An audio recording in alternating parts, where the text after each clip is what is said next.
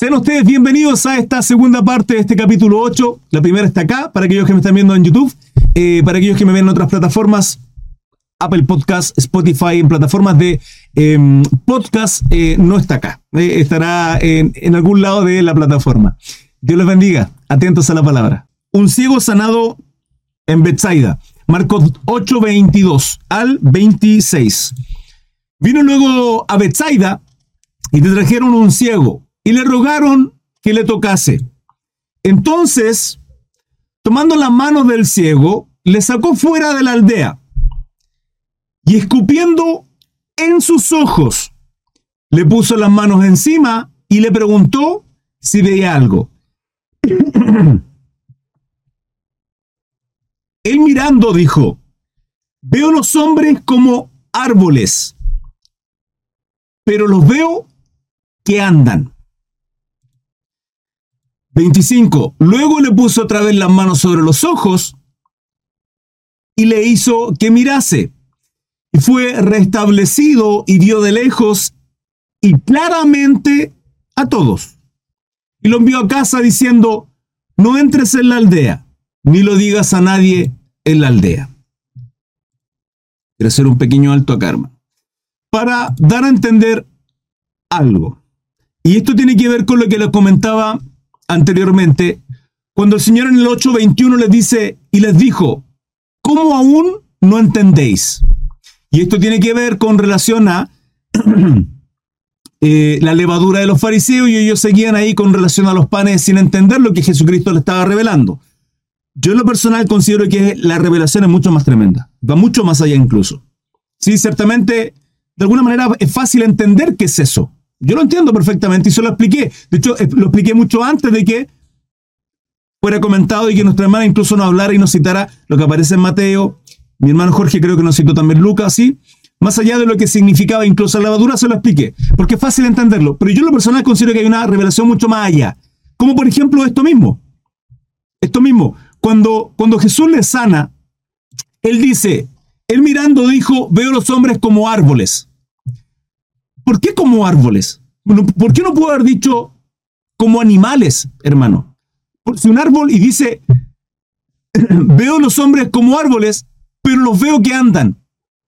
¿Por qué como árboles? ¿Y por qué como andan? ¿Por qué no dijo como gorilas, como monos? ¿Por qué no dijo, no sé, como animales? Los árboles no andan, hermano. ¿Por qué como árboles? Porque la revelación acá es entender de que nosotros somos ejemplificados como árboles, y por eso la palabra dice que por su fruto los conoceréis. Entonces, ¿qué clase de árboles somos? Y esta revelación está en Marco. Y esto de acá, uno podría decir, por su fruto los conoceréis. Entonces los frutos son aquí. Sí, sí, sí, pero Marco capítulo 8, versículos del 22 al 26, habla de aquel ciego que vio a los hombres como árboles. Entonces, ¿qué clase de árboles somos nosotros? ¿Se dan cuenta? Entonces aquí hay una revelación de comparar. Por ejemplo, en Mateo habla de la, también habla de la parábola de la semilla de mostaza. Eso está en el versículo, capítulo 4, em, del 30 al 32. Y está en Mateo 13 y está en Lucas 13. También está ahí. Pero acá está hablando, por eso yo le mencioné, porque acá dice, parábola de la semilla de mostaza. Y acá le dice, aquí haremos semejante el reino de Dios ¿Con qué parábola la compararemos? Pero acá está hablando del reino de Dios. Yo cuando le comenté esta parábola también la asemejaba a la, fe, porque llegaremos al momento a Mateo y cuando estudiemos esto nuevamente, más adelante habla de nuestra fe y ahí uno logra entender por qué el hermano Cris habla de que nuestra fe es como la semilla de mostaza, porque la misma palabra nos, nos muestra, nos da la interpretación, la misma palabra, no es algo que yo diga. Cuando digo, hermano, manzano, si yo cierro mis ojos y le digo, toque este árbol, y usted no conoce prácticamente nada, no sé, no sé qué árbol es. Bueno, coma este fruto. Ah, es un manzano. ¿Por qué? Porque estoy comiendo manzana, por el fruto. Cierra sus ojos, toque este árbol. Mm, no sé, coma el fruto. Ah, es un árbol de pera. ¿Por qué espera? ¿Me explico? Entonces, por su fruto los conoceréis, y, en este, y este ciego Nos ve como árboles. Y tiene que ver un poco también con la revelación de la misma palabra. Salmo 1.3. Salmo 1.3. Eh, será como árbol plantado junto a corrientes de agua. En muchas ocasiones la palabra nos enseña, nos muestra que somos como árboles, dando fruto y que fruto damos. En este caso Salmo 3, eh, Salmo 1, versículo 3. Gracias, mi hermano Pavlovsky, por compartirnos ese versículo. ¿Se dan? Entonces, la misma palabra nos va revelando lo que en otros pasajes, de manera eh, figurativo, no literal, nos muestra. Porque en la mañana les mencionaba creo que en la mañana le mencionaba, que Apocalipsis es un libro, alguno me preguntó por ahí, hermano Chris, eh, tal versículo, tal eh, Apocalipsis, lo tengo que leer literal, no hermano, tanto Apocalipsis como los libros proféticos, Daniel, muchos de esos libros, hermano, 80, el 85, y me atrevería a decir Apocalipsis casi hasta el 90% de lo que uno lee es figurativo, no es literal, es figurativo. Ciertamente hay cosas que son literales, pero gran parte de los libros proféticos y apocalíptico, porque tiene un lenguaje apocalíptico, Apocalipsis, Revelaciones, que el 80% me atrevería a decir que eh, no se entiende cómo se lee. Por otra parte, también tenemos esto, los evangelios, que los evangelios tienen un porcentaje mucho menor, y me atrevería a decir por ahí por el orden del 15% de lo que uno lee, no se entiende cómo se lee, y para entender esas cosas, las profecías, para entender em, las parábolas, es la misma Biblia la que nos muestra a nosotros y nos da la revelación de ella. La misma Biblia, hermano. Por eso la palabra no es de interpretación privada. Se interpreta por sí misma. Pero tengo que tener conocimiento y tengo que escudriñarla. La confesión de Pedro. Salieron Jesús y sus discípulos por las aldeas de Cesarea de Filipo. Y en el camino preguntó a sus discípulos diciéndole, ¿quién dicen los hombres que soy yo, preguntándole a sus discípulos, ellos, ¿quién se supone que soy yo? ¿Qué dicen ellos? ¿Quién soy yo? Ellos le respondieron, unos, Juan el Bautista, otros, Elías, y otros, algunos de los profetas. Entonces él les dijo, ¿y vosotros? ¿Quién decís que sois? Respondiendo Pedro le dijo, tú eres el Cristo. ¿Habrá tenido la revelación total Pedro para entender lo que esto significa? Yo creo que no. A pesar de que lo dijo. Pero yo creo que la revelación total no la tenía. Hermano, si sabía que era el Mesías, el Cristo, ¿cómo duda? ¿Cómo alimentar a los cuatro mil se tenían ungido?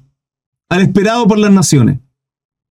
¿Cómo? Si no, que había duda en su corazón. Es lo que yo creo.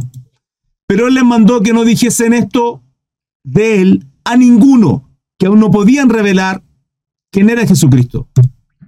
Y comenzó a enseñarles que le era necesario al Hijo del Hombre padecer mucho.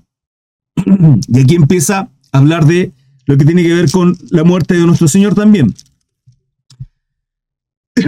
y ser desechado por los ancianos, por los principales sacerdotes y por los escribas, y ser muerto, y resucitar después de tres días.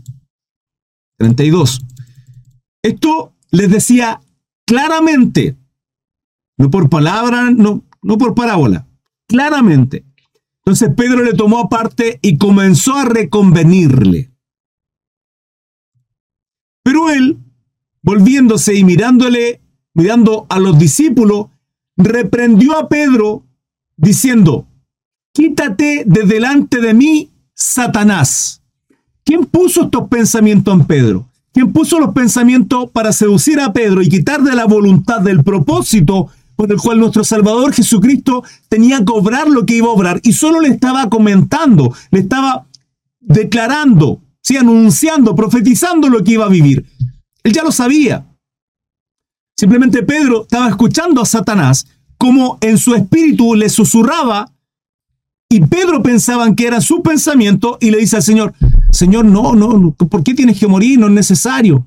Si tienes que estar con nosotros, hay, hay harta gente quitándolo, siendo obstáculo, siendo piedra de tropiezo en la vida y en el propósito de nuestro Salvador Jesucristo. Pero él volviéndose y mirando a los discípulos, porque Pedro no era Satanás. Y el Señor sabía, quítate de delante de mí, Satanás, porque no ponen la mira en las cosas de Dios, sino en las de los hombres. Y llamando a la gente y a sus discípulos les dijo, si alguno quiere venir en pos de mí, niéguese a sí mismo y tome su cruz y sígame. Hermanos, el tomar nuestra cruz, el negarnos a nosotros mismos, es a nuestros deleites, placer, aquella voluntad que nosotros queremos hacer. Pero la voluntad, hermano nuestra, normalmente tiene que ver con la carne. Porque lo que seguimos no es nuestra voluntad. Hermano, si fuera por seguir nuestra voluntad, estaríamos en casa viendo una película. Porque esa es la voluntad de la carne. Y además que esa es la naturaleza pecaminosa en la cual estamos en este cuerpo cochino, hermano, sucio, débil. Pero ciertamente es una lucha contraria, es una guerra que tenemos con lo espiritual. Y en lo espiritual, usted ni yo mandamos. Acá nos sometemos a Dios, a la voluntad de Él que nos envió, a la voluntad del Padre. ¿Sí? Y guardamos mandamientos y nos santificamos y perseveramos y ayunamos y oramos y leemos la Biblia. ¿Sí? Estamos sujetos a la voluntad, al mandato de nuestro Dios.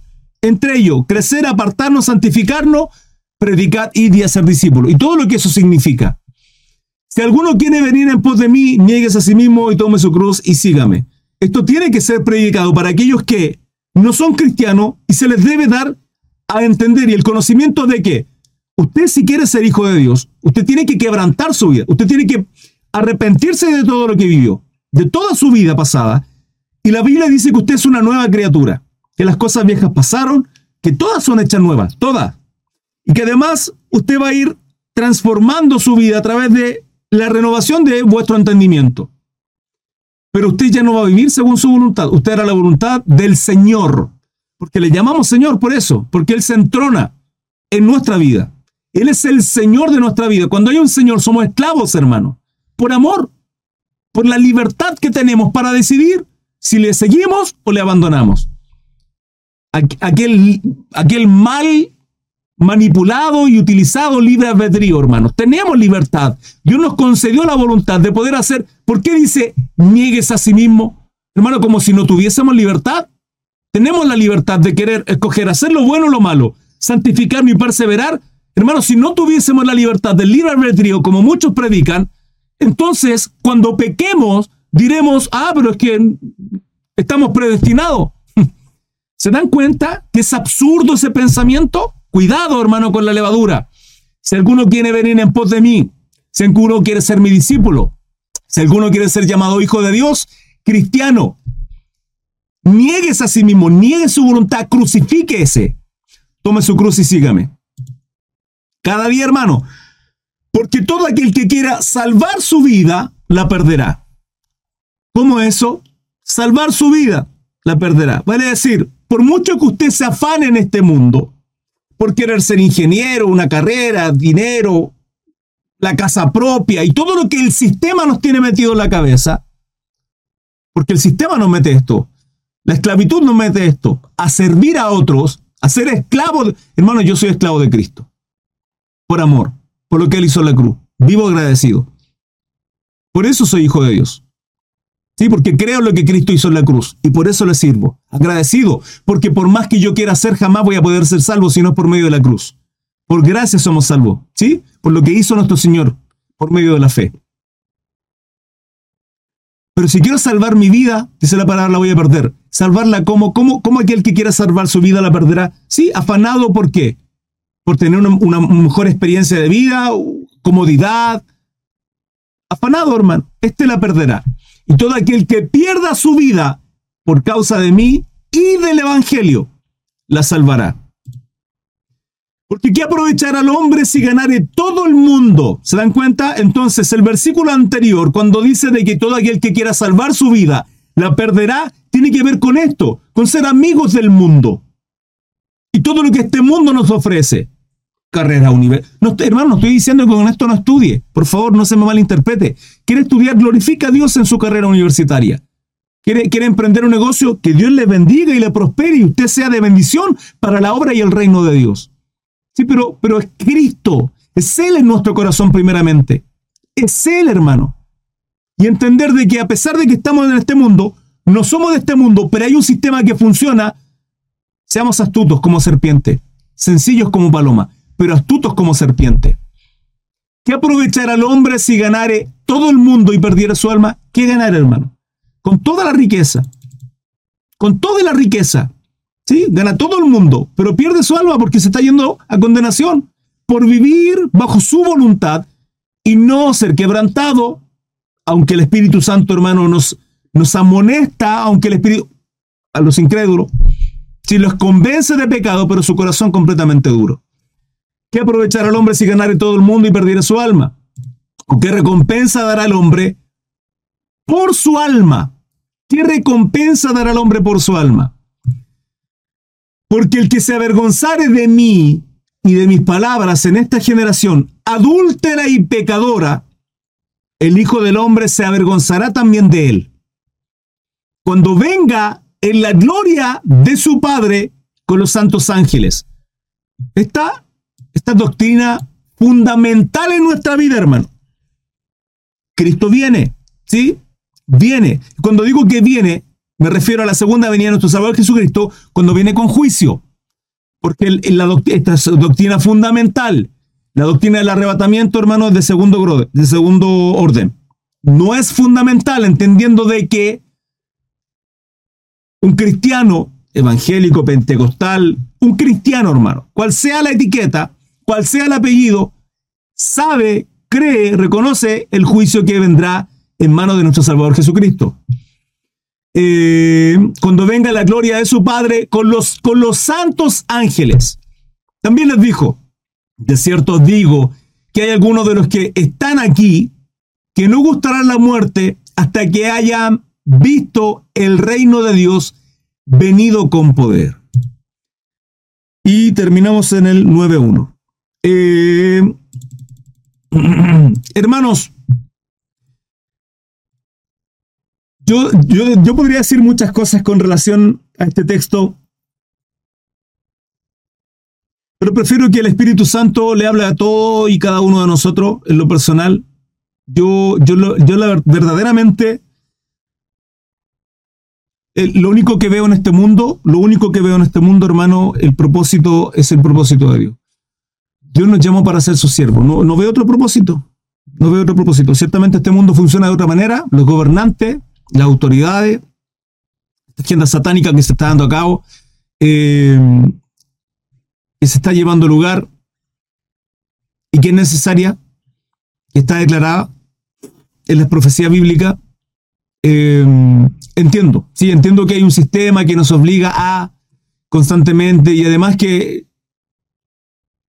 Hermanos, tenemos 12 años como básico de educación en las cuales nos educan para seguir siendo esclavos. Creemos que vivimos en una libertad, pero no, no somos libres. No somos libres. Entonces, la pregunta es, ¿quiero seguir siendo esclavo de este mundo o somos esclavos por amor a Cristo? Yo prefiero seguir siendo esclavo por amor, siervo de mi Señor. Hermano, y el resto me da exactamente lo mismo. Ahora, hay capacidades que tenemos, hay talentos que tenemos, y si podemos usar este sistema a nuestro favor para que Dios se glorifique mucho mejor. Porque, por ejemplo, aquellos que a lo mejor y que se paran y dicen, no, un cristiano no puede meterse en la política, hermano. El cristianismo está en todo. Usted, usted no es cristiano en la iglesia, usted es cristiano 24-7. Y le recuerdo que tiene derechos y deberes civiles, responsabilidades civilmente en su nación, como por ejemplo el escoger gobernante, el escoger presidente, el escoger diputado, senador, aquellos que ejercen su voto, su voz que le representan en la Cámara Alta, en la Cámara Baja, para ejercer las leyes que dictan en una nación. Entonces, podemos ver la historia de José, hermano. Segundo al mando, después del faraón. Podemos ver la historia de Daniel. Al lado ahí, hermano, del rey Nabucodonosor. Y me dicen que un cristiano puede estar en la política. No puede hablar de política. Están completamente errados, hermanos. Es ahí incluso donde tenemos que interceder. Y si alguno dice, eh, tengo habilidades acá, la historia, bueno, sea un político. Glorifique el nombre de Dios donde quiera que usted esté. ¿Quiere ser arquitecto? Perfecto, construya y siempre denle gloria a Dios porque la obra de sus manos, de su imaginación, la creatividad que Dios puso en usted. Entonces, cada una de las cosas que podamos hacer, hermanos, sea para glorificar a nuestro Dios. En cada una de ellas. Yo prefiero el sacerdocio. Yo prefiero servirle a Él. Pudiendo hacer muchas cosas, hermano. Trabajo, tengo mi, mi trabajo secular, ¿sí? Y eso me da cierta independencia. Paso por periodos de muy buen trabajo, otras veces por mucho tiempo en que no trabajo. Em, me dedico y soy, soy independiente, no dependo de nadie así más que de los clientes, en realidad dependo de mi Dios. El Señor me envía clientes em, en, términos de, en términos de construcción. Mi dependencia es ahí, es ahí, hermano. Yo prefiero cumplir el propósito por el cual me llamo ¿sí? y ser sacerdote. Servirle, ministrarle, bendecir, porque además es una responsabilidad en mí. Ahora la pregunta, ¿en usted qué? ¿En usted qué? El Señor le revele cuál es el propósito para su vida, su voluntad, pero siempre, hermanos, hermanas, siempre pongamos delante de Dios nuestros proyectos, anhelos y sueños, en nuestras oraciones, y pidamos que Dios se manifieste y responda a aquellas em, proyecciones y anhelos que tenemos. y que siempre estén sujetos a la voluntad de Dios. Siempre, hermanos, siempre. Así que sea Dios obrando en cada uno de nosotros. Terminamos Marcos capítulo 8. Dudas, preguntas, consulta, hermanos, les leo. Hermanos amados, así es como finaliza este capítulo 8. Espero que haya sido de mucha bendición para vuestras vidas. Sin lugar a duda, lo fue para aquellos que estuvimos en el en vivo y en directo. Así que extiendo la invitación cordialmente a todos y cada uno que me estén viendo y escuchando a través de mi canal de YouTube o en las plataformas de Spotify para que estén con nosotros 21 a 15 cada día, 21 a 15, horario en Chile, Instagram, TikTok, Facebook y YouTube. Están cordialmente invitados. Dios los bendiga. Hasta luego. Chao, chao.